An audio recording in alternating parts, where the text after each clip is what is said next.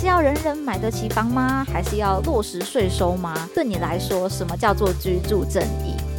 嘿，我是佳佳，这个 podcast 要开始喽！如果喜欢我们的节目，就要按下订阅，或在 Apple Podcast 留下五星评价哦。本集 j j s o News 来到十二月第三周，一起回首近一周的搜寻趋势与热门事件吧。家这几天呢，应该就深刻的感受到冬天终于来了，终于在这个接近圣诞节、接近跨年的时候，感觉到天气真的可以讲好冷哦，这样的一个心情啊，包含在高雄，觉得开始哇，好像突然来不及把很厚的衣服都拿出来穿的感觉哦。那大家就要注意一下这样子的天气变化啦，千万不要因此而感冒了。那其实二十二号就是冬至。我记得以前在家的时候，嗯，长辈都会说，如果冬至的天气不好，不管是阴阴的啊、下雨啊，或者很冷的话，就表示到春节的时候可以迎来大好天气。所以呢，没关系，我觉得我还蛮愿意这几天是冷的，因为我也希望到时候过年的时候，如果出去走春，可以有一个好天气来降临啦。那么紧接着进入我们的正题，今天我们先从国际新闻来讲回台湾。十二月十九号，甘肃地震来到两万笔以上的搜寻。十八日晚上十一点五十九分，在甘肃发生了六点二级、规模五点九的地震哦，非常的严重诶。那在十九到二十一日，其实持续也有规模四点二到四点六的地震来发生。同整下来看的话，灾情还蛮严重的，所以也导致有很多的。民众来搜寻、关注这样的议题哦，其中也包含因为强震引发的沙涌现象。在地震之后呢，有很多的泥浆来冲入整个村庄，所以淤泥覆盖之下，导致救灾的难度也有提高。不过到今天，其实整体救灾行动已经基本结束了。统计下来，造成至少一百三十一人死亡，九百八十人受伤，超过二十一万间房屋毁损。我个人觉得，相信大家都有感受到这波冷气团在冬天大陆青海省这样的一个严寒的状况下。它的低温是可以下跌到零下十四度的，那我们就可以去想说，哇，这个地方零下十四度，又遇上这样的一个强震，可能没有一个温暖的家来，就是让自己可以舒舒服服的睡觉啊、休息等等，这样的状况真的会非常的艰难啦。紧接呢，同样也是令人感到有点艰难、有点难过的消息。十二月十八号，红海来到一万笔以上的搜寻，不知道现在还有多少的朋友关注到以巴战争呢？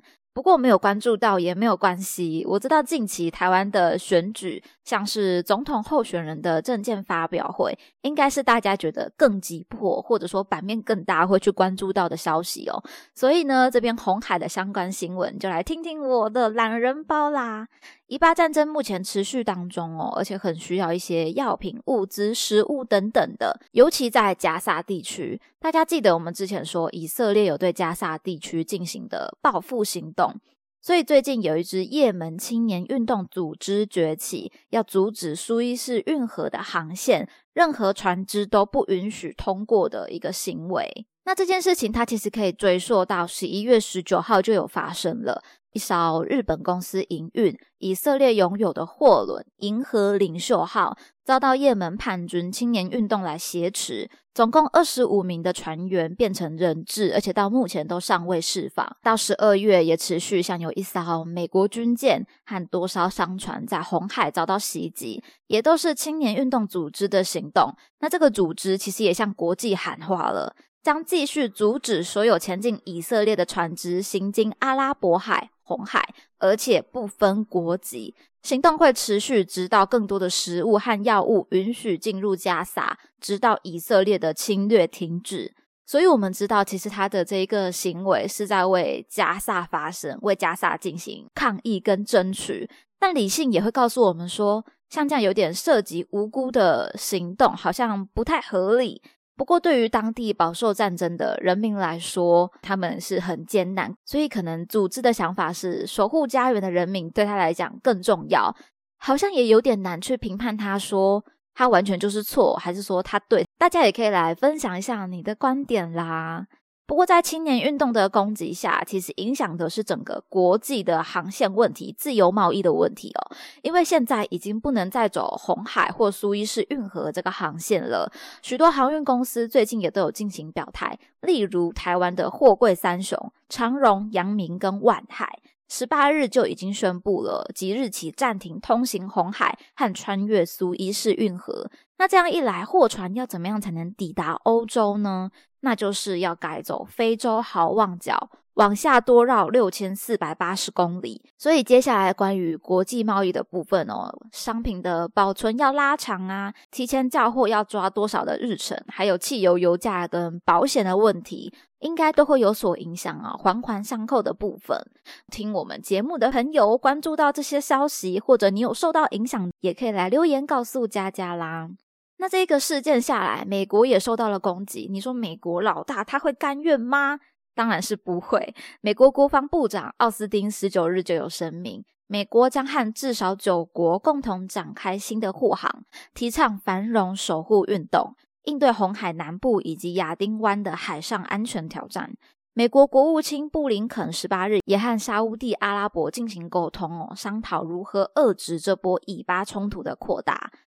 总结来说呢，战争真的好可怕。听完之后，大家除了像产业动荡啊，或者有投资方面的考量之外，或许也可以连带思考到台湾选举的议题，两岸和平也会让大家有做到这样的一个联想啦。二十日的证件发表会，其实也有到两万笔以上的搜寻声量。昨天佳佳也有听，大概是从第二轮开始听的吧。不过这个要跟大家细细分享，我就觉得讲的太多了。但可以来提醒一下大家哦，第二、第三场会在二十六跟二十八日再进行转播啦。如果有要关注的朋友们，就可以来持续的追踪一下相关的讯息。第三个关键字，看到十二月十六号到十七号都有出现的。象鼻炎最高来到五万笔以上的搜寻，这个新闻其实我在这礼拜上班，应该是礼拜礼拜一吗？礼拜一、礼拜二的时候在听广播就有关注到。我记得连带广播主也有提到对女王头的忧心。新北的知名景点象鼻岩哦，因为风化海蚀的情况，十六日下午断裂跌落海，失去原有神似象鼻的外观，所以象鼻岩就正式的走入历史了。而为了安全起见，目前现场也设有警戒线，大家千万不要随便的去尝试它，避免又有其他的断裂啊、侵蚀、滑落的状况发生。那说起来，我都还没有去现场真正的看过象鼻岩，它就消失了，进入历史了。不过我也不是说，嗯，热爱到这样的自然景观到一定要去打过卡的人，所以我好像还不至于感到非常的难过，就是有点可惜而已。连带可以看到的是女王头。不过我今天在搜寻的时候，发现一个 很有趣的事情，如果你在 Google 里面打女王头的话，其实它往下就会直接推荐你搜寻女王头断了吗？可见大家很担心女王头的脖子目前状况如何，那就来看到新闻啦。嗯，内容应该跟以往看到的一样啦，就是提醒大家脖子已经越来越细了。不过目前已经有委托学术研究单位进行补强的计划，但就呼吁大家想拍的话要趁早。说起这件事情，其实我的观点是，如果现在用人工刻意去维护的话，好像那个大自然鬼斧神工的感觉，就有一点点。有一点点走位了吗？快要变成人类的装置艺术的感觉。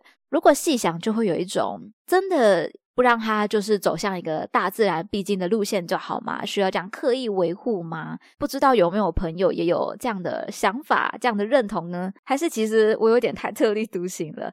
但也可能是因为我并没有到嗯很热爱到一定要去打卡的程度，所以我就不会有这么强烈的捍卫的心情，才有这样的想法啦。总之呢，不管是台湾景观还是世界景观，这样的资讯要传达的，我认为还是及时行乐啦。如果你有机会，如果你很喜欢什么东西、什么事情，那就尽早展开行动吧。最后的关键字：十二月十九号囤房税来到五千笔以上的搜寻。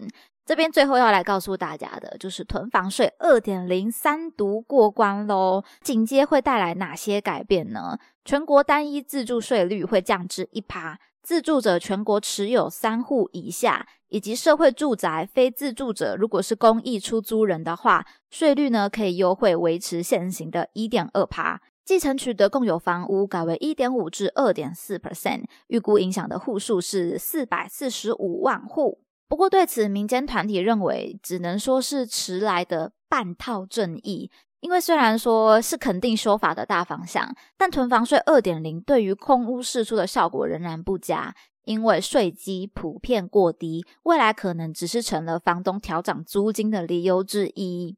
看完相关的新闻讯息哦，其实我对目前社会的房价啊、房市的了解真的是。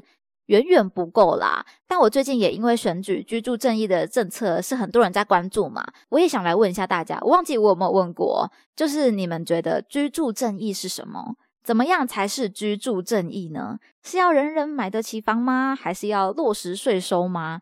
大家可以来留言告诉佳佳，对你来说什么叫做居住正义？目前证件上来看哦，囤房税、社会住宅好像都是。算共同比较主要的方向。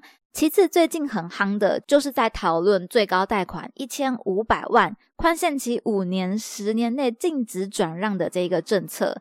嗯，如果在细节上我有讲错记错的话，欢迎大家可以来纠正我。总之呢，很多的自媒体经营者就会计算说，这个证件之下有哪一些影响。